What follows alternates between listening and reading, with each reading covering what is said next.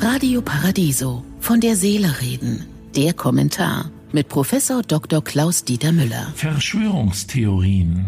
Knapp ein Drittel der Deutschen hat einen Hang zu Verschwörungstheorien, hat die CDU-nahe Konrad-Adenauer-Stiftung ermittelt. Wie kann das angehen? Ist ein Drittel der Deutschen so leichtgläubig? Die Welt wird immer komplizierter. Vieles von dem, was auf der Welt passiert und über digitale Medien offenbar wird, ist schwer zu verstehen. Expertenwissen wird sehr häufig als uneindeutig und widersprüchlich wahrgenommen. Und so bieten Verschwörungstheorien eine Art Zuflucht für all diejenigen, denen die Suche nach der Wahrheit im Informationsdschungel lästig ist oder sie überfordert. Sie alle eint ein generalisiertes Misstrauen gegenüber all denen, die als mächtig wahrgenommen werden. Und dazu gehören viele, die USA, China, der israelische Geheimdienst, aber auch Milliardäre wie Bill Gates, der Microsoft-Gründer. Den aktiven Verschwörungstheoretikern und Theoretikerinnen, die den Irrglauben offensiv vertreten, ist schwer beizukommen. Denn sie sehen sich im Vergleich zu ihren Mitmenschen als überlegen an, weil sie hinter die Kulissen schauen.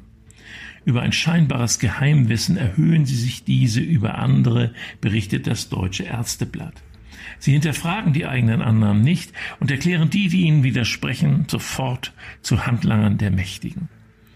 Aber nicht alle, die auf komplizierte Fragen eine einfache Antwort haben wollen, sind psychisch gestört, wie die Fake News Erfinder, die mit fadenscheinigen Schuldzuweisungen von eigenen Unzulänglichkeiten und Minderwertigkeitsattacken ablenken wollen. Wir müssen zur Kenntnis nehmen, dass die digitalen Möglichkeiten sehr viele Menschen überfordern.